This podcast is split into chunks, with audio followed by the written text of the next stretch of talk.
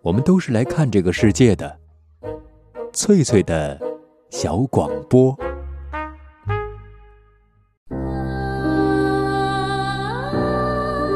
大家好，欢迎收听翠翠的小广播，我是翠翠。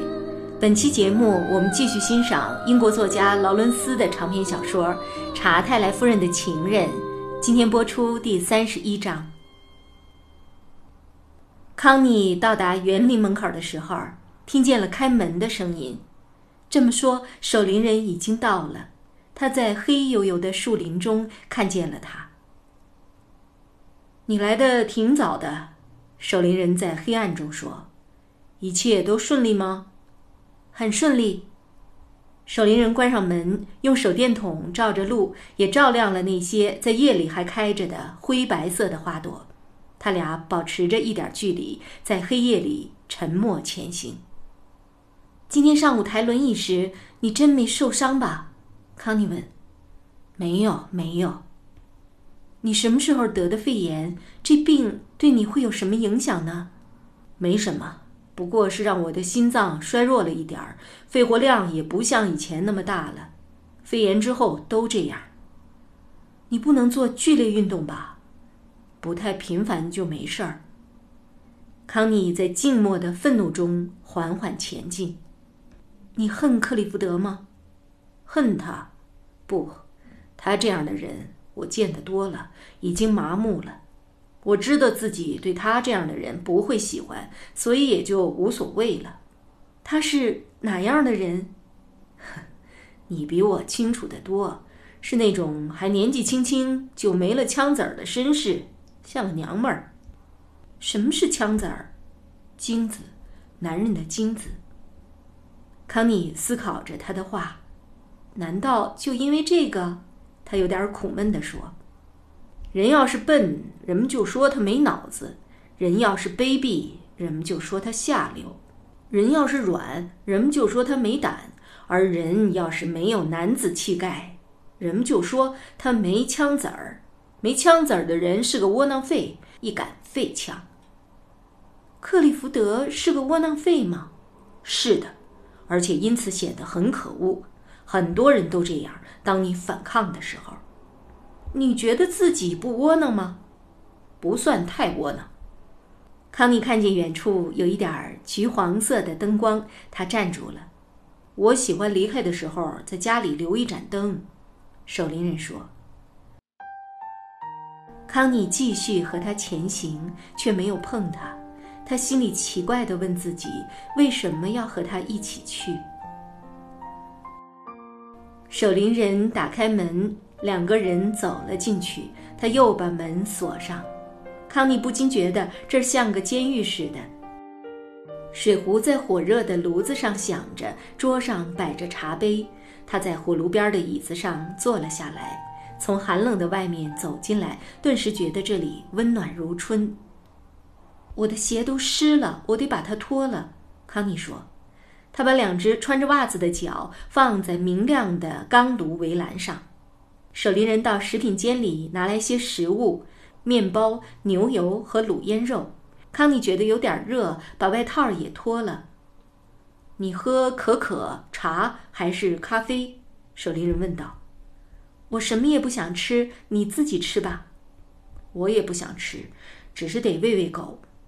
守林人以一种听天由命的平静神情，在地砖上走过去，将吃的东西放在了一只褐色的碗里。弗罗西焦急地抬着头看他。来，这是你的晚餐，不要装那副可怜样儿。他说。他把碗放在楼梯下的地席上，坐在了靠墙的一把椅子上，解着绑腿脱靴子。弗罗西并没有去吃东西，而是跑到他身旁蹲了下来，不安地看着他。怎么了？有了个外人就这么害怕？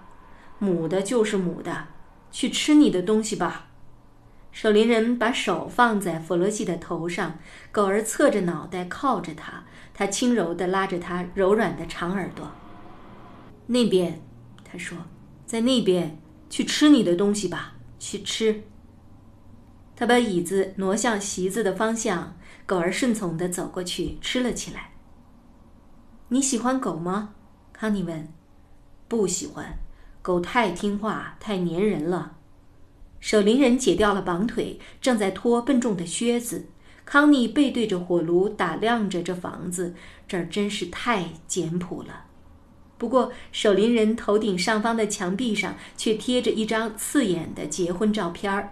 显然，照片里面是他和他的女人。这个女人一副冒失鬼的样子。那是你吗？康妮问。守灵人回过头，盯着那张大照片儿。是的，快结婚的时候照的。那时我二十一岁。他面无表情地看着这张照片。你喜欢照相吗？康妮问道。喜欢。不，我从来不喜欢照相，可他已经安排好了，所以只好跟他去照了。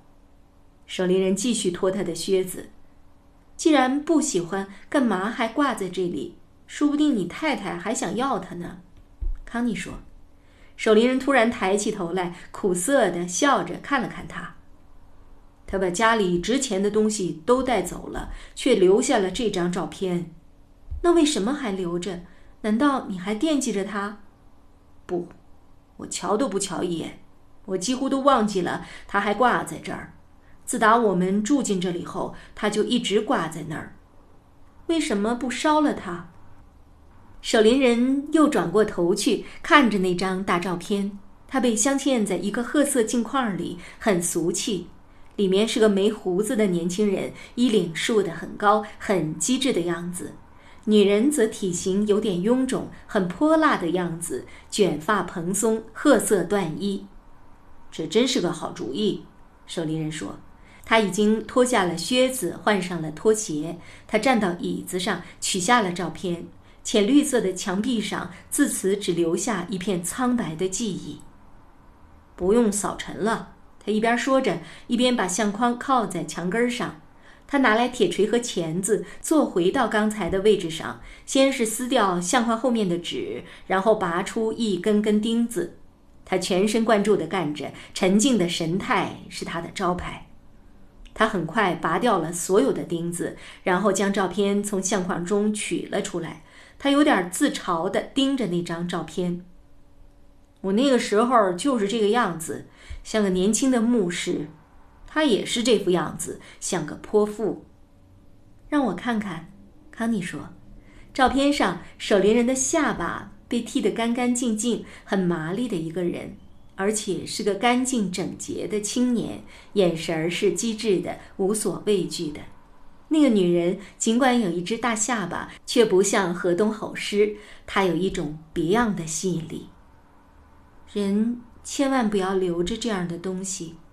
康妮说：“是的，不能留，千万不能留。”守灵人把照片撕成碎片，然后扔进火里。相框被他用大锤砸破，三下五除二变成了一堆碎物，漆灰乱飞。然后他把碎物丢到了杂物间里。那个我明天再烧，他说，上面的石灰太多了。收拾好一切后，他重新坐了下来。你爱你太太吗？康妮问他。爱，你爱克利福德男爵吗？可你还想着他吧？想他，守灵人苦涩的笑道。也许你现在正想着他呢。我，我连想都懒得去想。为什么？守灵人只是摇头，并不回答。那你为什么不和他离婚？他总归要回来的。康妮说：“他绝对不会回来的。他恨我要比我恨他厉害。你看着吧，他迟早会回来的。绝对不会，我敢肯定。我看到他就觉得恶心。你会见到他的。你们现在分居，但并没办理法律手续，对吧？是的。嗯，那么如果他回来了，你就得收留他。”守灵人呆呆地看着康妮，然后奇怪地摇摇头。也许你是对的，我回到这个地方来真是个愚蠢的决定。可当时我无路可走，只能在此安身。我总不能四处流浪吧？不过你说的很对，我得把婚离了，让这一切痛快地结束。我很烦那些公务员啊、法庭啊、法官呐，但我不得不去忍受他们，把婚离了。看见他说话时牙关紧咬的样子，康妮暗暗狂喜。我现在想喝点茶了，他说。守灵人站起来倒茶，他脸上的神态却没有改变，依旧坚定。当他们在桌边坐下后，康妮问他：“你为什么要和他结婚？他配不上你。”博尔顿太太跟我说过你太太的事儿，他弄不明白你为什么会娶她。守灵人凝视着他，那我告诉你吧，他说：“我第一次恋爱的时候是六岁，她是奥勒顿一位中学校长的女儿，挺漂亮的。那时我刚从谢菲尔德中学毕业，大家都说我是个才子，既懂法文，也知道些德文，我自己也沾沾自喜。她是那种讲究浪漫的姑娘，对世俗深恶痛绝。她鼓励我读书作诗。”从某种意义上讲，是他让我成了一个大丈夫。为了他，我发奋读书，拼命上进。那时我在巴特利事务所做事，又瘦又白，只沉迷在自己的事情里。我和他无话不谈，从波斯波利斯到廷巴图克，方圆百里也找不到像我们这样珠联璧合的一对儿。我对他说的天花乱坠，自己好像都坠进了虚无里。他很崇拜我，我呢，当然是有点小算盘的。他并不性感，至少该凸的地方没能凸出来。我日渐消瘦，萎靡不振。后来我对他说：“我们应该做爱，像说其他事一样。”我先说服了他，他便献身给了我。我很兴奋，可他却提不起半点兴致。他压根儿就不想做爱。他崇拜我，喜欢听我说话，喜欢我亲他。在这些方面，他是爱我的，可是除此之外，他就不想要了。世界上有很多这样的女人，而我想要的恰恰就是除此之外的那些方面。我们闹翻了，我一狠心就甩了他。后来我又交了一个女朋友，是个教员，有过一段不光彩的风流事，和一个有妇之夫搞上了，差点把那个男人给搞疯了。他皮肤白嫩，也很温柔，只是年纪比我大，还会拉小提琴。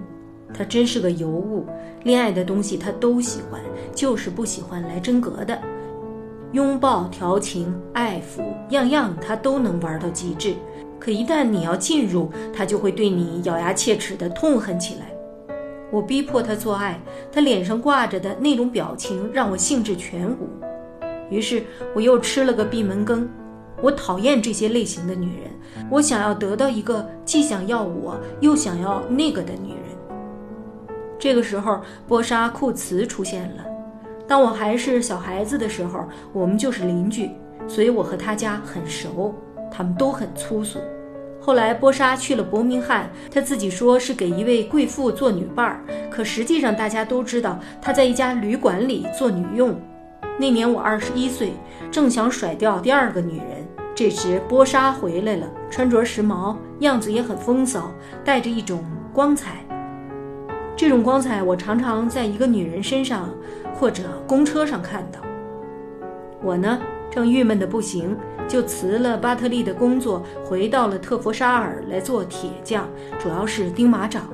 我父亲就是做这个的，我一直和他们生活在一起，所以很喜欢这个事儿，喜欢马，这很符合我的性格。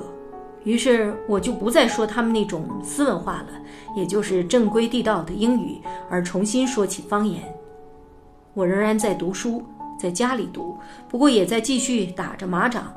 我有一辆自己的小马车，也算很体面。我父亲过世时留给我三百英镑，于是我泡上了波莎。我喜欢他那股骚劲儿，我需要他这样，想让自己也这样起来。呵。我还娶了她，她还行。那些纯洁的女人把我的枪差点都搞废了，但是她却擦亮了我的枪。她喜欢要我，而且从不掩饰。我心满意足，这正是我想要的那种女人。于是我不停地和她上床。我想她有点看不起我了，因为我成天乐呵呵的，有时还服侍她在床上吃早饭。家务事儿她根本不做了，全都丢给了我。我下班回到家，连顿像样的饭都没有。只要我说个不字，他就和我大吵大闹，我也不让他。他朝我头上扔茶杯，我就掐他的脖子，差点把他给掐死。就这样，他开始傲慢地干晾我。我想要他的时候，他死活都不给，找各种各样的借口搪塞我。后来我被晾久了，也就无所谓了。这时他却发骚了，想要我。都是自私自利的女人，全都是为了自己，自己只想着自己，撕扯着，叫喊着。他们总说男人自私，可比起成为一种习惯的女人的盲目嘶喊，简直不可同日而语，就像个老妓女。我终于忍无可忍了，后来分床睡，这是他挑起的。当他发脾气不要我的时候，或者说我欺负他的时候，他开始要一个人一间房单睡。再后来，他就不让我进他的屋子了，我就再也不想要他了。我恨这一切，他呢恨我。天哪，孩子出事前他多恨我啊！我常想，这孩子是不是他仇恨的化身？不管怎么说，孩子出事后，我就不理他了。后来大战爆发了，我参了军，直到听说他和一个斯塔克斯门的小子跑了，我才回来。守灵人说到这里，停顿了片刻，面色苍白。斯塔克斯门的那个人什么样？康妮问道。一个大男孩似的家伙，满嘴脏话，波莎盛气凌人的对待他，他们俩都酗酒。天哪，要是他回来，可够你受的了。那我就赶紧消失，隐姓埋名。两个人都沉默下来，炉子里的照片已经成了灰烬。